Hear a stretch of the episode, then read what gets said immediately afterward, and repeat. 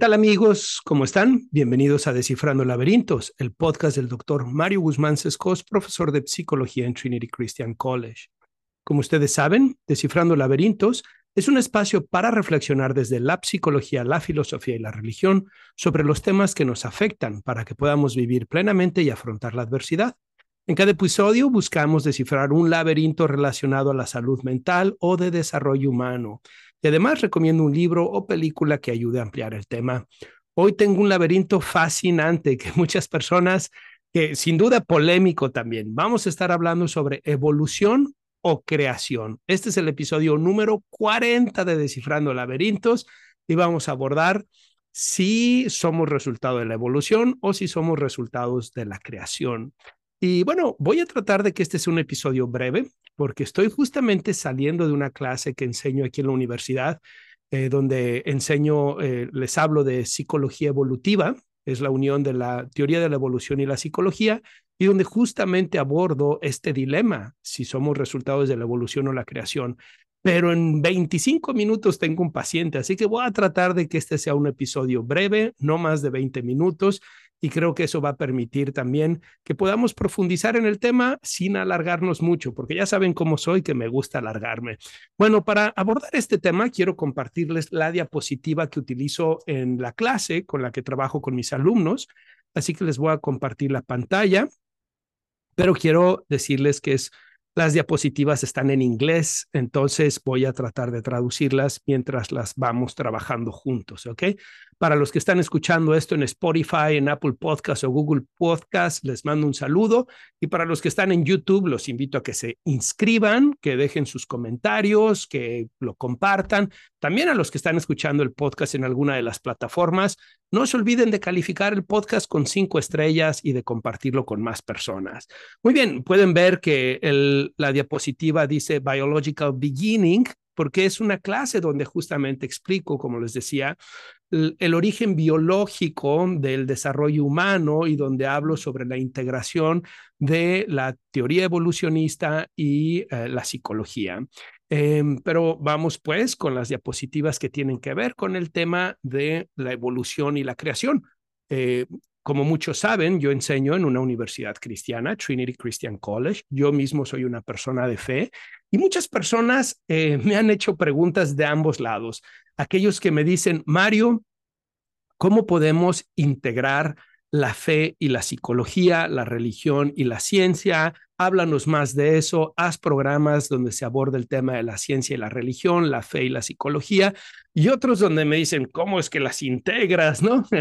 Creo que tiene que ver, es, que es un tema muy importante y que aunque eh, asumamos una posición u otra, necesitamos hacer una reflexión profunda de estos temas que tienen que ver con la fe y la psicología, la ciencia y la religión. Por cierto, una de las materias que enseño aquí en Trinity es eh, las Christian Views on Psychology o perspectivas cristianas de la psicología y donde justamente les ayudo a mis estudiantes a ver que no hay conflicto entre la psicología y la religión, el cristianismo y la psicología, o para decirlo de una manera distinta, puede haber conflicto, pero necesitamos superar ese conflicto y tener una perspectiva más profunda. En el ámbito de la psicología tenemos toda un área de disciplina, todo un área de estudios que es justamente Uh, psychology and Christianity and Psychology and Religion y hacemos investigación para tratar de entender eh, en qué son compatibles, en qué no son compatibles, cómo impacta el desarrollo humano, cómo impacta la salud mental, en fin. Así que es un tema que se puede abordar tanto desde una perspectiva eh, religiosa como desde una perspectiva científica. Y aquí, en este espacio de Descifrando Laberintos, busco hacer las dos cosas. Busco integrar tanto la perspectiva de la fe como la perspectiva de la ciencia y más específicamente en este tema, ¿ok? Bueno, esta clase la empiezo con un dilema que mis alumnos eh, les pido que discutamos. Y el dilema es el siguiente, is the idea of evolution in opposition to the belief that God created us? Es la idea, la idea de la evolución en oposición de la creencia de que Dios nos ha creado. Y bueno, mis alumnos empiezan, ¿verdad? Tengo alumnos de todo, la mayoría son cristianos, pero tengo ateos, tengo musulmanes. Ustedes saben qué diversa es la sociedad aquí en Estados Unidos. Y entonces se hace una discusión muy, muy interesante, ¿no?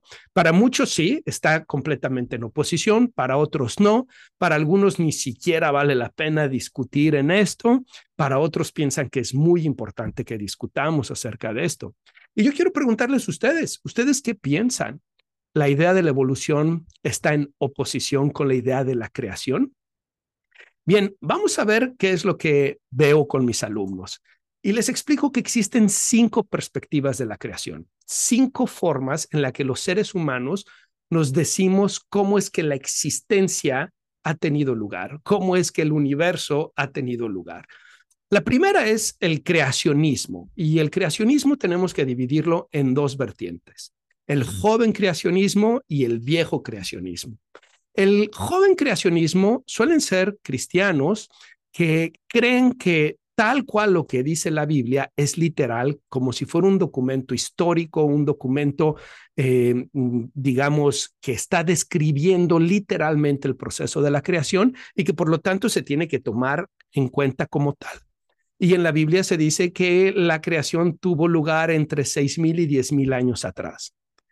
Estos jóvenes creacionistas niegan lo que la ciencia dice acerca de las civilizaciones que vivieron mucho antes. Por ejemplo, en México tenemos las civilizaciones olmecas, que hay vestigios de ellos desde hace miles de años. En Europa, en África, niegan eso. También niegan todas las pruebas que se han hecho de carbono para poder identificar restos humanos, restos de animales, Em, geológicos, etcétera. Y ellos dicen, la Biblia dice entre 6.000 y 10.000 años y eso es lo que yo creo. Está por otro lado el old creationism o viejo creacionismo o la perspectiva vieja de la creación y ellos dicen, es tal cual como dice la Biblia, Dios creó las cosas tal cual como son, pero es verdad lo que dice la ciencia en términos de los años el, universo, la existencia es algo que sucedió hace 4.54 billones de años, más o menos, y pero el relato de que Dios creó todo en siete días, así es tal cual. Por otro lado, tenemos la contraparte, que es el evolucionismo o la teoría de la evolución. Y la teoría de la evolución nos dice, no, no necesitas a Dios en la ecuación para entender la existencia, la creación todo sucedió em, en algún momento, mm, sin embargo, dicen que no había ni tiempo ni espacio, ¿no? Y que algo surgió de la nada, ¿no? Que al principio era la nada y que de la nada surgió algo, lo cual es muy curioso porque también tendríamos que pensar principio, ¿qué es ese principio, no? Pero bueno, ellos dicen, no necesitas a Dios en la ecuación, eh, la existencia surgió de la nada, algo vino de la nada y sigue un proceso que se llama el proceso de la selección natural, que es resultado del polvo cósmico viajando a través del tiempo y el espacio que sucedió después de ese algo, después de ese momento, después de ese algo que vino de la nada, y que a través de ese polvo cósmico que había venido viajando a través del universo, pues la materia en un proceso eh, aleatorio ha venido dando lugar a la existencia como la conocemos, a la creación de los planetas, de las estrellas, de las galaxias, y por alguna razón que no podemos entender muy bien, em, en la Tierra, en ese pequeño rincón del universo, en la Tierra, esa materia generó bacterias que a su vez se han ido evolucionando en las distintas especies que tenemos. Em, por lo tanto, no se necesita a Dios dentro de la ecuación. Tenemos que decir que hay dos tipos de evolución, uno que se llama la microevolución y otra la macroevolución. La microevolución es la parte de esta teoría que explica eh, los procesos evolutivos dentro de una misma especie. Y la macroevolución es la que trata de explicar eh, los cambios drásticos que vemos en el proceso evolutivo, la existencia de distintas especies, la existencia de los seres humanos, cómo es que esa bacteria terminó en peces, elefantes, lobos, humanos, pájaros, etc. Es verdad que hay evidencia que no podemos negar sobre la microevolución. Por ejemplo, una evidencia muy específica, muy evidente, clara, valga la redundancia, es el color de nuestra piel, el color de nuestra piel. Las personas que tienen una piel morena, oscura, por ejemplo, los afroamericanos, pues son descendientes de personas de África donde el sol es impecable y donde hay muchas horas de eh, luz solar y la piel oscura provee una protección extra contra las quemaduras del sol. En cambio, las personas que son muy blancas provienen del norte, ¿no? Del polo norte o de la región norte del planeta, no necesariamente del polo norte, del hemisferio norte, como pueden ser de Escandinavia, de Suecia, Finlandia o incluso del norte de Europa, en donde la luz solar es disminuida, donde incluso en el invierno tienen dos o tres horas de luz solar y nada más. Y tener una piel blanca, em, de un color blanco, permite que pueda haber más, em, digamos, absorción de la vitamina D en un tiempo más reducido. Entonces, esas son señales de la microevolución. O, por ejemplo, podemos ver en los primeros homínidos que tenían eh, más dentadura que nosotros en este momento. Podemos ver variaciones a través de los años en los Homo sapiens también. Y esas variaciones, esos cambios, ese color de la piel, muchas otras cosas hablan de señales, evidencia de la microevolución. Lo que a mí me cuesta trabajo aceptar es la macroevolución porque no pueden explicar realmente cómo se hizo ese salto de una bacteria a las distintas especies. Y si realmente todos venimos de la misma bacteria, entonces no tendríamos que ser distintas especies, porque todos somos de la misma bacteria y lo que ha sucedido es que simplemente hemos evolucionado de formas distintas, manifestado el proceso evolutivo de maneras distintas. Ok, esa es la evolución, la teoría de la evolución que nos dice no necesitas a Dios, todo se da por el proceso de selección natural y se dan mutaciones aleatorias, que esas mutaciones aleatorias son las que podrían explicar esos procesos macroevolutivos de los que estaba hablando. Tenemos una tercera visión, que es lo que se conoce en inglés como intelligent design, el diseño inteligente. Y estas personas dicen, ahí donde hay un diseño, hay un diseñador. Si tú tienes un reloj, que tiene un diseño de correas, de manecillas, es porque hay alguien que ha diseñado eso. Si tú tienes una computadora que es de un color, con un software, con unas funciones específicas, es porque hay alguien, una inteligencia diseñándolo para que sea de esa manera. Y las personas que se adscriben al diseño inteligente, ellos dicen que em, se puede ver diseño en toda la creación. Si tú ves el cuerpo humano, pues tenemos el sistema cerebral, tenemos el sistema cardiovascular, tenemos el sistema musculoesquelético y todo eso tiene un diseño perfecto. Si tú agarras la hojita de un árbol, vas a ver que tiene un diseño perfecto. O si tú, por ejemplo, agarras un plátano, ¿no? Tiene un diseño también. Y lo que ellos dicen es, si hay un diseño, hay un diseñador. No le llaman Dios, le llaman causa inteligente no se quieren meter con explicaciones religiosas, teológicas, dicen, hay una causa inteligente que no utiliza un proceso um, undirected, como random, como aleatorio, sino que tuvo la intención de desarrollar ese diseño. Luego tenemos el cuarto, la cuarta perspectiva, que es la evolución teística o la, la evolución, eh, teoevolución, pudiera ser una, una translation, una traducción, ¿no? Eh, y estas personas que pueden ser cristianos, judíos, musulmanes, o que no se adscriben a una religión en particular, pero personas que creen en Dios y en la evolución. Y lo que ellos dicen es, Dios creó la existencia, pero la evolución es parte de esas leyes naturales, de las leyes físicas que permiten que la creación sea un proceso, un ongoing process, ¿no? Un proceso que está en, en, un en proceso, valga la redundancia, en camino. Ando como muy spanglish ahora, como muy pocho, es porque vengo de dar seis, no, ¿cuántas? Tres, cuatro horas, cinco horas de clases en inglés, entonces mi cerebro anda ahí medio mezclado, así que disculpen mi pochez el día de hoy. Pero lo que ellos dicen es, Dios creó la existencia, Dios es lo que estaba antes del Big Bang y después del Big Bang, lo que pasó es ese proceso evolutivo que permite que la creación tome su curso. Y como Dios es el creador y utiliza la evolución para que tome su curso, Él puede intervenir cuando Él quiera. Y eso es lo que llamamos milagros.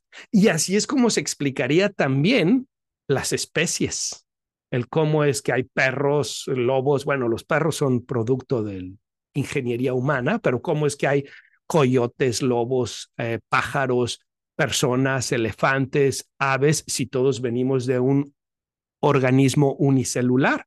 Pues porque ese Dios, ese creador, puede intervenir y decir, quiero crear al hombre y a la mujer a mi imagen y semejanza.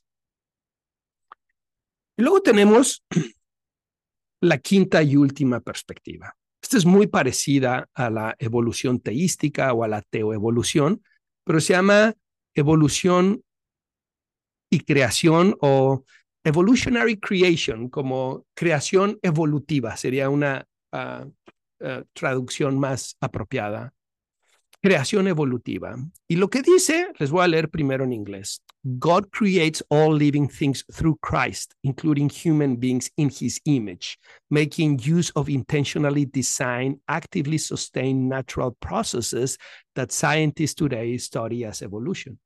Dios creó todas las cosas vivas a través de Cristo, incluyendo a los seres humanos en su imagen y semejanza, haciendo un uso intencional del diseño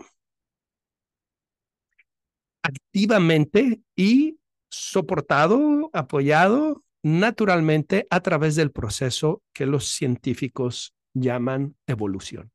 Si se fijan, es lo mismo, pero es una versión cristiana. Ahora, ustedes van a pensar, ¿cuál de estas cinco tiene más evidencia? Si ustedes me preguntan, creo que la visión creacionista, tanto la joven como la vieja, no tiene evidencia que la sustente.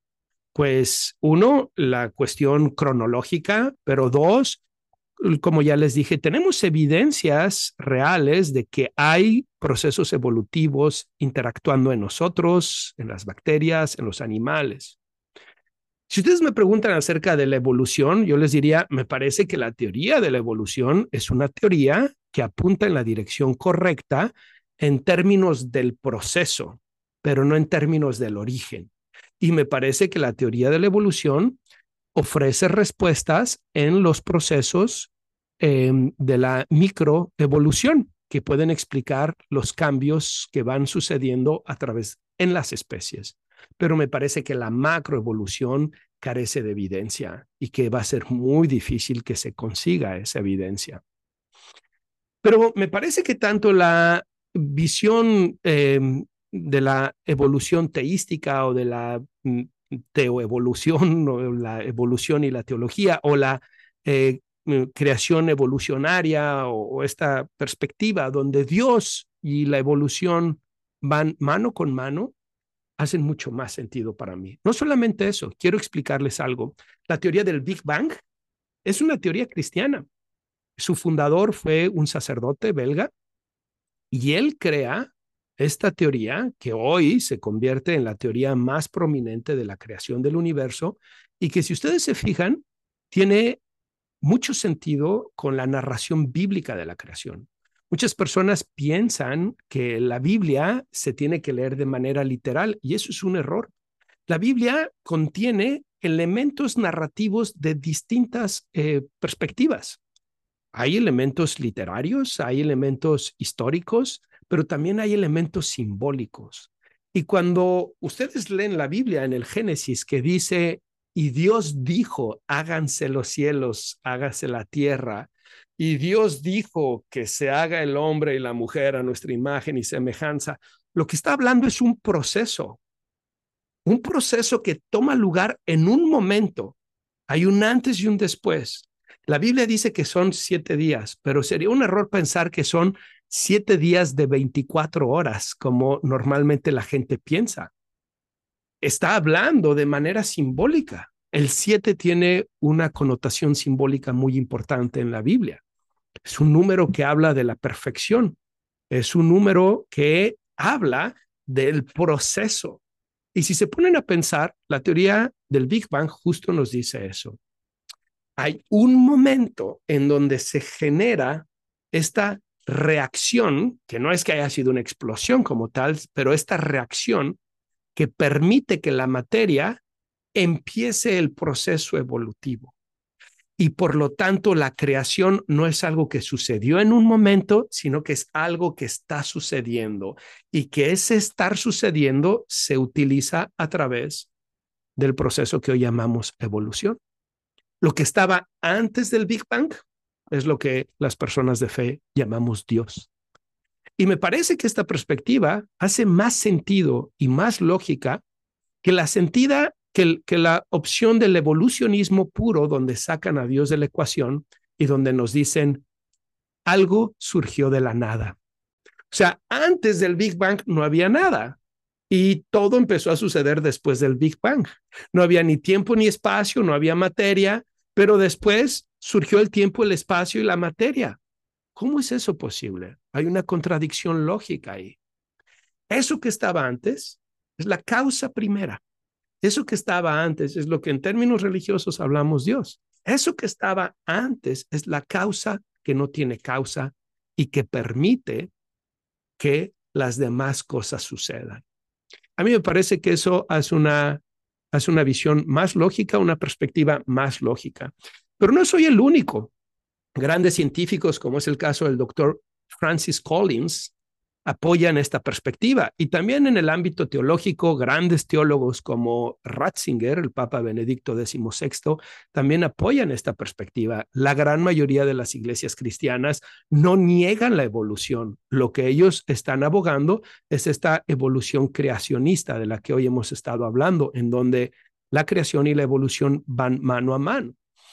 Y les hago una recomendación. La recomendación del capítulo de hoy es que se compren el libro del doctor Francis Collins. ¿Quién era el doctor Francis Collins? ¿Quién es? Porque sigue vivo. Es uno de los científicos más importantes de la época contemporánea. Él fue el líder, el director del proyecto del genoma humano. Gracias a él se pudo descifrar el código genético y poder entender el ADN y poder entender los genes y de esa manera entender cómo se da el desarrollo, cómo se generan las enfermedades y cómo podemos impactar tanto el desarrollo y las enfermedades a través de intervenciones eh, eh, de medicamentos y de otras formas de intervenciones. Es sin duda uno de los eh, logros científicos más importantes de la época contemporánea y él fue el líder de ese proyecto. Él fue también el director del National Institute of Health, el Instituto Nacional de Salud en Estados Unidos, por muchos años, apenas hace dos años renunció.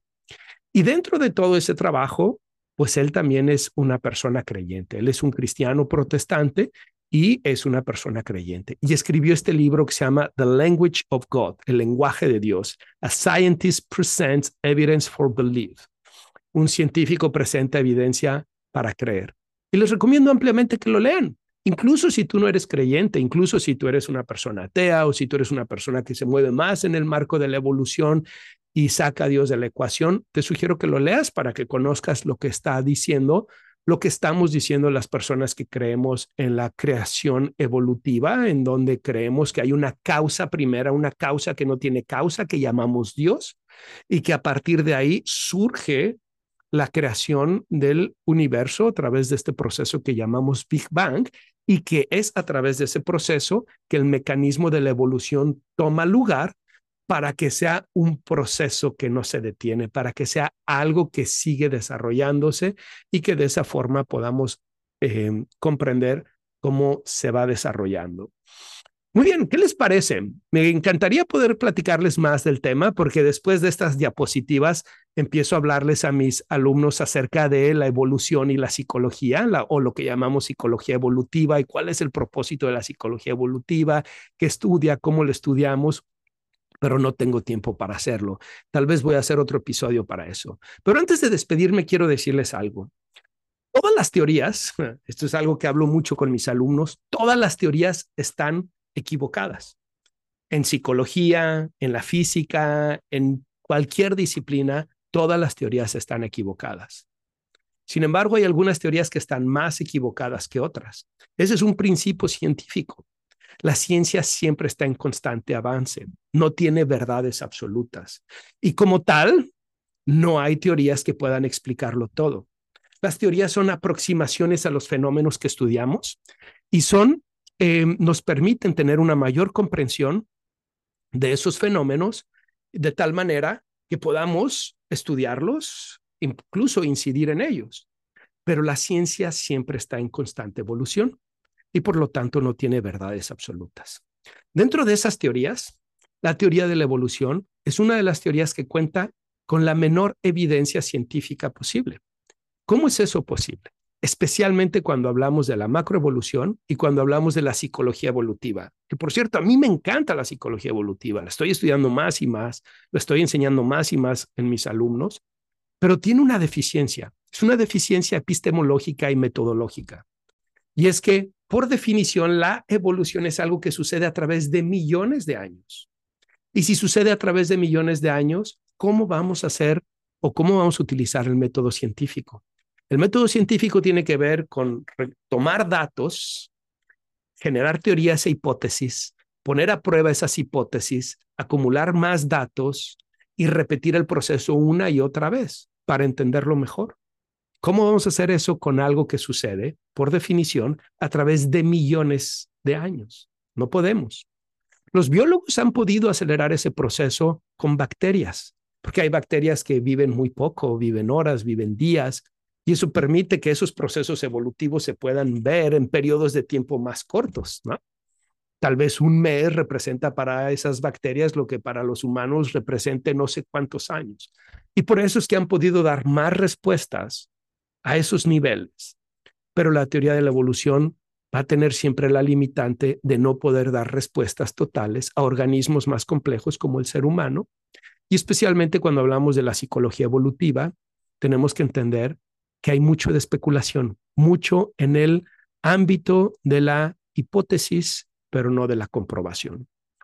Muy bien, espero que les haya gustado este episodio 40, donde hablamos de evolución y creación. Hablamos de las cinco formas eh, o cinco perspectivas de evolución que rápidamente se las voy a recordar. La primera hablamos del creacionismo, el joven y el viejo la segunda la teoría de la evolución, la tercera el diseño inteligente, la cuarta la evolución teística o teoevolución. Y la quinta la evolución creacionista, que es, digamos, la perspectiva que muchas iglesias cristianas han asumido. Y veíamos que estas dos, la evolución teística o la teoevolución y la evolución creacionista, aceptan la presencia de Dios como la causa que no tiene causa, la causa primera, y aceptan la teoría de la evolución como el proceso que facilita la creación, aunque tiene sus dudas en la macroevolución, no tanto en la microevolución, pero más en la macroevolución. Y finalmente hablamos de que la teoría de la evolución es una teoría más y por lo tanto no es perfecta, no puede dar todas las respuestas y tiene una gran deficiencia. ¿Cómo vas a replicar procesos que suceden a través de millones y millones de años? ¿Ustedes qué piensan? ¿Con cuál de estas visiones se identifican más? ¿Con el creacionismo, con la evolución, con el diseño inteligente, con la teoevolución, con la evolución, el creacionismo evolutivo?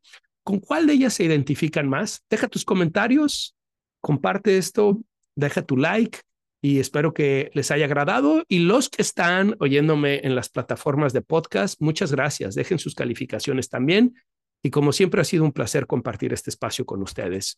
Un fuerte abrazo a todos.